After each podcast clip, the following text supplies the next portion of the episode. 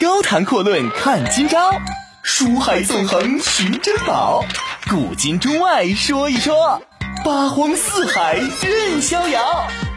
博南脱口秀就说不一样的事儿。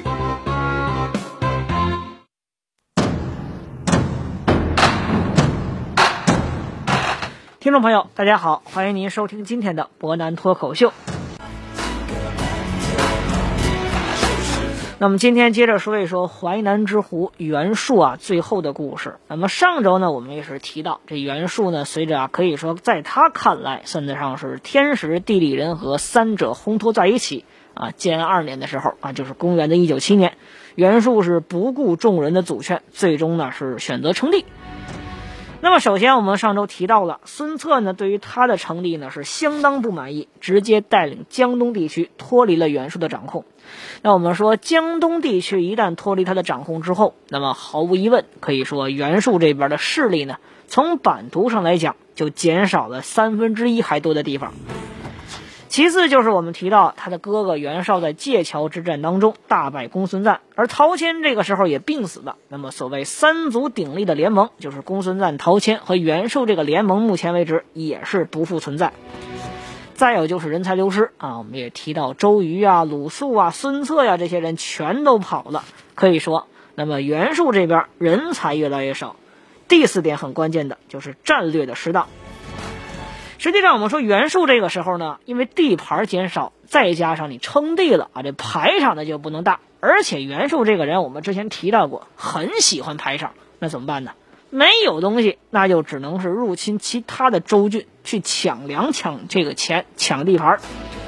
结果在这个过程当中啊，他把陈王刘宠和陈国相骆俊都给杀了，出兵侵占了汉王朝的封国陈国。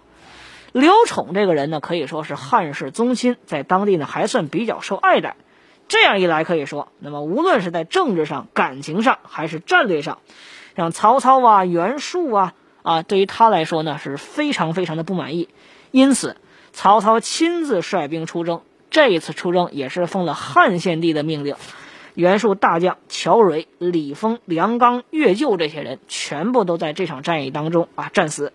袁术呢，可以说为了一小点地盘，为了一个区区的陈国，没有办法，是损兵折将，最终呢是只能败逃回了淮南。而曹操这边呢，是打着汉献帝的旗号，顺利吞并陈国。可以说，袁术这一次呢，真的是赔了夫人又折兵。再加上袁术这次行动呢，之前没有通知韩先，也没有通知杨凤和吕布这些外围的联盟势力，导致他们一时半会儿没有办法响应袁术。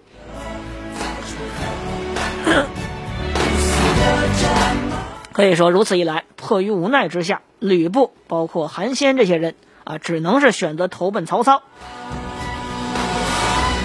除此之外，我们还得提一句啊，这袁术这个人呢，虽然说啊，表面上确实心胸非常宽广，但是他有一个很大的问题和弱点。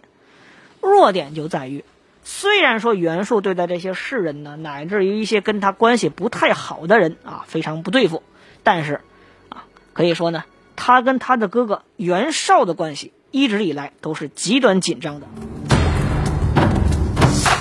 实际上，我们之前提到过，包括讲袁绍的时候也在提这个事儿。袁术呢，始终认为自己才是袁家后代的真正第一顺位继承人，为此呢也造了很多事。那么时间一长之后，这兄弟二人的明争暗斗，显然呢可以说啊，问题呢就会逐渐产生。很多人都认为啊，袁术也好，袁绍也好，乃至袁家的名号，实际上是不值得自己去保护的。如此一来呢，可以说啊，没有办法。这样一来呢，袁术和袁绍之间的斗争，也导致当时的舆论乃至于很多士人纷纷远离他们。人才少了，地盘也少了。那么对于袁术，特别是刚刚称帝的袁术来说呢，这种情况显然是一个非常不利的局面。除此呢，在建安二年这一年的冬天的时候，还发生了非常大范围的一个旱灾。咱们都说江淮地区本来是鱼米之乡，盛产粮食，而这次可以说是旱灾之后，直接导致江淮地区粮食减产，甚至到了绝收。百姓呢是饿殍遍地，甚至出现了人人相食的这种情况。而袁术呢，依然是过着自己非常豪华奢侈的享乐的生活，显然脱离民心。无论是百姓还是手下的士兵将领，可以说对于袁术的这种倒行逆施是非常不满的，因此呢，纷纷叛乱。显然呢，我们说这种情况没能够撑多久啊。仅仅两年之后，就是建安四年，公元的一九九年，曾经风光无限的袁术，最终呢是走投无路，没有办法，写了一封信，派了几个使者向自己的哥哥袁绍服软。啊，本来是打算呢带领自己剩余的人马和传国玉玺去投奔袁术袁绍，结果没想到在这个半路上遭遇啊曹操、刘备的这些势力的截杀。被迫退回寿春。同年六月啊，袁术呢只剩下军士不到一千人，随军只剩下三十斛的麦屑，可以说这全都是粗粮。这个时候呢，就像《三国演义》当中所写的，那个袁术问袍人取蜜水啊，袍人曰：“只有雪水，安有蜜水？”一句话啊，这袁术这个时候呢还想的是喝蜂蜜水，而随从说了啊，这个时候啊只有雪水。哪儿还有蜂蜜水呀？袁术见状，只能哀叹了一句，说：“袁术至于此乎？”最终呢，是吐血而亡。我们得说，这袁术的一生啊，可以说是相当富有戏剧性啊。本来呢是出身大族，实际上他和袁绍的这个嫡长子这个位置之争啊，我们说，无论是袁绍还是袁术啊，这两个人呢，争来争去，争到最后都没有一个好下场。其实袁氏到最后在三国时代之所以会没落的原因，就在于我们常说呀，叫合则两利，分则两伤嘛。无论是袁绍的后代，像袁尚、袁谭这些人的争夺，还是往上面追啊，说到袁术和袁绍的这个对于嫡长子位置的争夺，我们可以发现，他们始终是带着一种病态的心理，甚至可以说是自己的兄弟比自己的仇人啊还要厉害。显然呢，如此一来啊，我们常说打仗亲兄弟，上阵父子兵嘛。这种情况让人会觉得，连自己的兄弟都容不下的人，那么显然跟手下时间长了，自然也就是离心离德。实际上，我们说呀，这后世呢，像包括曹操、孙策这些人，那么对于袁术，虽然说始终认为啊，袁术呢只不过是一股叛逆势力，但是在他们的后世史书的历史之上。每次提到自己做的大事的时候，都要提一句袁术。典型的就是《让县自明本志令》这本书当中啊，曹操呢专门回忆了一下自己打败袁术的经过啊，可以说呢对袁术是相当重视。而汉献帝的这本《册魏公九锡文》也称赞曹操：袁术见逆，死于淮南，射弹军陵，用披险谋。一句话。汉献帝册封啊，这个魏应该说当时叫魏公，册立曹操做魏公的时候呢，也同样的专门提了一句，说袁术叛逆，正是因为有曹操的加入到其中去打击他，才导致这股势力正式的灭亡。因此呢，呃，奖励曹操以魏公的职位。可以说，这袁术啊，他的败亡对于曹操晋为魏公也算得上是依据之一。实际上，根据《三国志解集》的这个记载呀，啊，像包括现在呢，九山西这个地方啊，晋现现在九山西在哪儿呢？已经在历史上没有办法考证了。但是这些地方还留存有一些很有意思的建筑，像有袁公屋，甚至叫做袁术屋。邵氏西山有袁术故啊，这个故的意思呢就是堡垒，里边很大，甚至可以容纳近万人左右。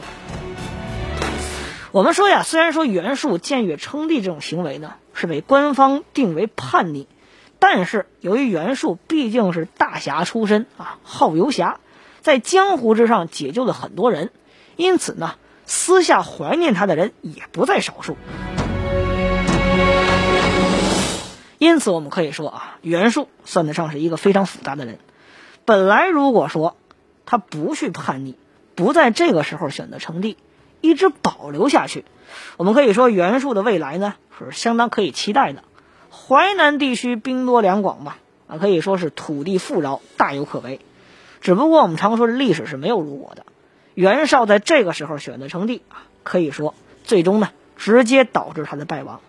不管怎么说吧，这袁绍总结起来呢，我们可以发现，他跟刘表的性格是比较类似的，算不上是雄才大略之主，但是也绝对不是昏庸无能之人。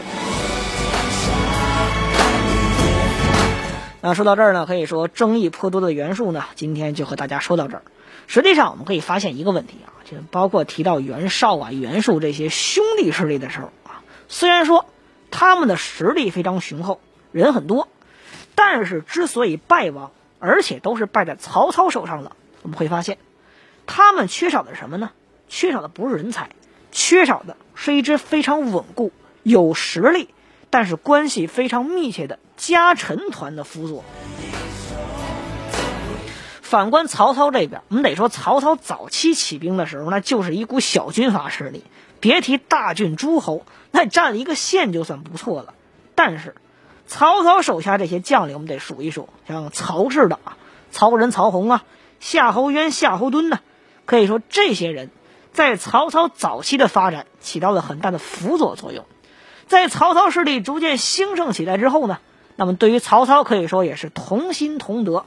无论是多困难啊，败了也好，赢了也好，那么对曹操是不离不弃。因此，我们可以发现，宗族势力在三国时代来说呢，想成就一番，那么是非常非常的重要的一股势力。那说到曹氏宗族势力呢，之前我们讲到过夏侯渊，也讲到过曹仁。今天啊，我们来讲一讲这一位呢，是跟曹操早期起兵的时候就一直在一起的。虽然说这个人呢性格非常复杂，看起来非常暴躁，但是实际上我们看一看他的事儿，会发现这个人相当深谋远虑。《三国演义》说这个人年少暴躁，但是如果我们翻一翻演义，详细看一看他做的事儿，我们会发现，暴躁的背后却藏着另外一种非常复杂的性格。咱们今天我们就来说一说，被曹操称之为士之福将的曹洪。曹子廉这个人，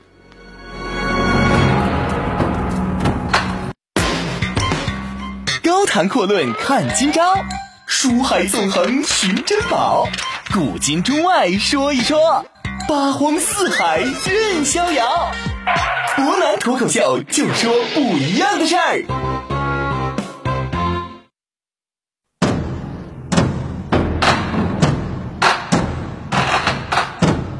各位，欢迎回来！您现在正在收听的是博南脱口秀。那我们今天来说一说啊啊，博南注解的三国武将第二十二位这个人，那么被称之为士之福将的曹洪、曹子廉这个人。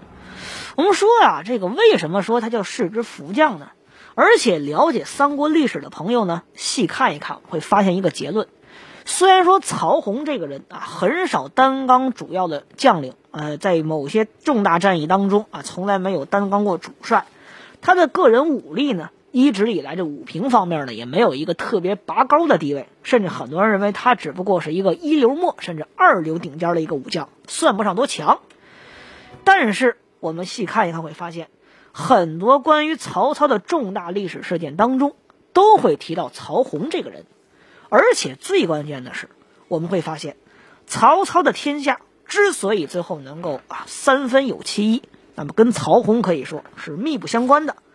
但是，这样一个非常重要的人物啊，在曹操死后又险些被曹操的儿子给杀了，那究竟是什么原因呢？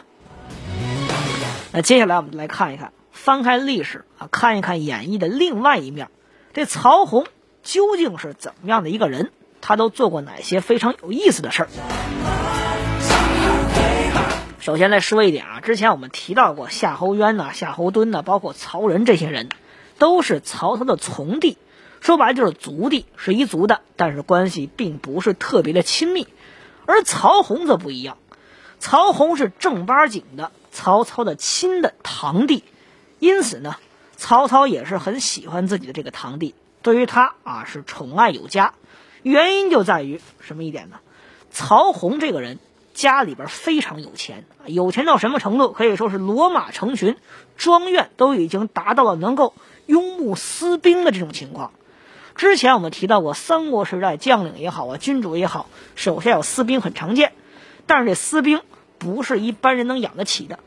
曹氏大族在三国末年最大的两股，一股是曹操，另外一股就是曹洪。首先，我们说一下，这曹洪呢是在初平元年，就是公元的一九零年正月啊，以袁绍为首的这个十八路诸侯讨伐董卓的时候，来到曹操这边了。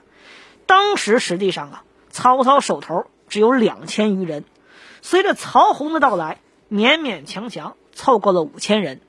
就这三千多人啊，可以说全部都是曹洪用自己的真金白银招募而来的一些民兵。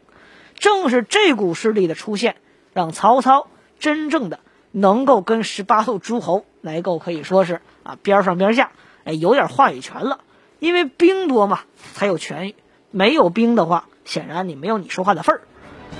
正是因为曹洪的存在，我们说曹操这边呢是逐渐在联军当中的地位是开始上升。当时有一个情况啊，就是董卓呢啊逐渐的要撤出洛阳，跑到长安这边。曹操认为这个时候很关键。如果说能够一战击败董卓的话，那么毫无疑问，天下可以一鼓而定。只不过之前我们也提到过，那十八路诸侯之间是人人啊，可以说各怀鬼胎，每个人都有自己的想法。因此呢，袁绍想了想，还是告诉曹操，这个时候吧，要以稳定为主，不要说急躁冒进。那么曹操一怒之下，带领自己手下的这五千多人啊，直接。向西进发，追去追击董卓，结果刚到荥阳这个地方，渡过汴水，就直接遭遇到了董卓的大将徐荣啊，就像《三国演义》小说里边所写的。这徐荣啊，跟《三国演义》小说写的有一点区别是什么呢？徐荣本来就是董卓从西凉一地带出来的顶级猛将，无论是个人的武力，还是领兵作战的能力，那都是相当高超。曹操这个时候可以说相当年轻，没有什么带兵的经验。再加上，人家对面是两万的西凉铁骑，曹操手下是东兵西凑的五千民兵，基本上可以说是没有任何可比性的。这一战，曹操几乎是被打得丢盔弃甲，非常非常惨。可以说，这个时候，曹操惨惨到什么程度呢？不仅仅啊是自己手下的兵马被杀的大败混乱，自己手下的马也丢了，受伤直接跑了。那么曹操没有办法，准备就死在这儿，干脆就算了。结果呢，遇上曹洪。曹洪见状就说：“天下可无洪，不可无君。”那《三国演义》改成“不可无功”了，直接由曹操骑马在前面跑，曹洪呢徒步抄小路去杀败敌军，轮刀在敌军当中杀出一条血路，两个人在汴水岸边啊是直接会合。曹操因为这个汴水太深呐，实在是没有办法啊，过不去，怎么办呢？曹洪这个时候又不知道哪儿拉了一条小船，直接把曹操给渡过汴水，终于是摆脱了追兵。可以说呀，这一战呢，曹操正是有曹洪的保驾，才最终能够聚集起一百来人啊，勉勉强强算是回到袁绍那边。不然的话，曹操的势力很有可能在自己还没有打出名声的时候。就彻底玩完。实际上呢，曹操这匹马就是曹洪所给他的这匹马呢，也非常有意思。根据东晋王家所写的《十一记》里边记载，曹洪家非常有钱，骏马成群。其中呢，当属曹洪所骑的这匹马叫白狐啊，是非常之好。所谓行数百里，瞬息而至，马足毛不湿，使人畏而乘风而行啊。一句话就说这马跑近百里，近千里。连汗都不带出的。当时有一句谚语叫“凭空虚月，曹家白狐”。当然了，这只不过是一句一则译文。实际上呢，就是说曹洪把自己最好的马献给了曹操。为什么说曹洪献马这个事儿值得一说？因为曹洪这个人非常爱财啊，这又是他的一个性格特点。稍后呢，我们再详细说一说为什么说曹洪非常爱财。那么可以说这一战呢，败得非常惨。曹操手下就剩一千来人了，打的可以说那是七零八落。最后呢，断断续续，没有办法呢，曹操手下连兵都没有了，只能说啊，去继续找办法去募兵。之前我们提到过，这个时候曹操手下这些大将啊，无论是李典、乐进呢，还是夏侯渊、夏侯惇呢，都没有什么好办法。李典固然是李氏大族的后人，但是呃，李氏大族对于曹操这股势力并不是非常信任。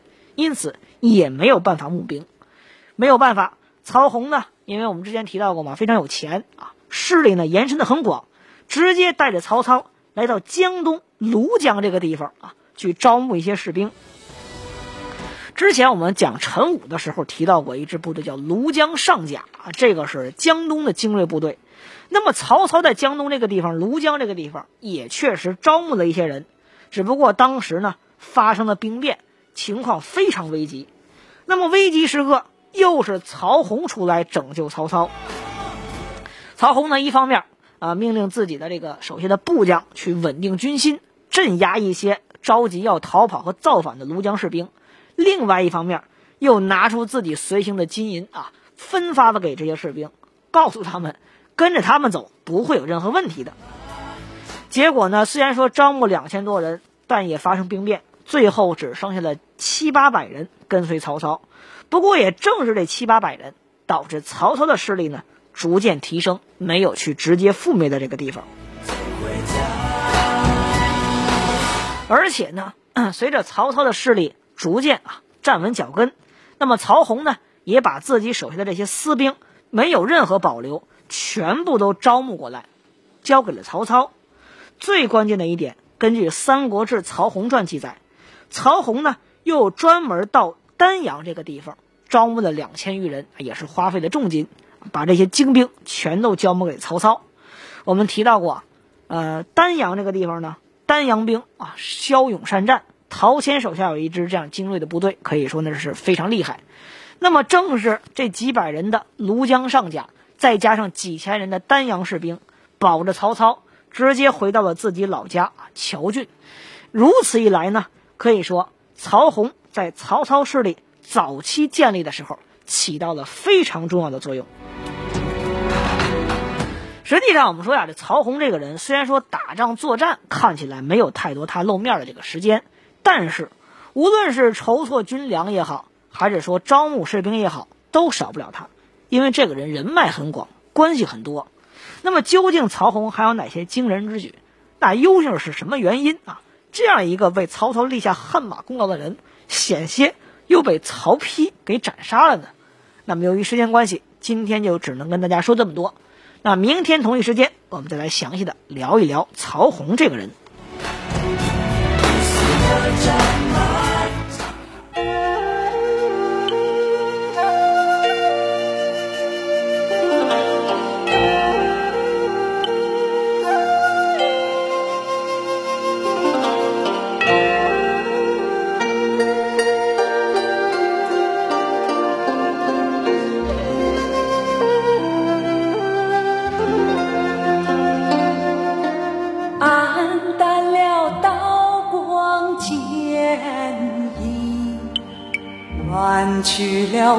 故交真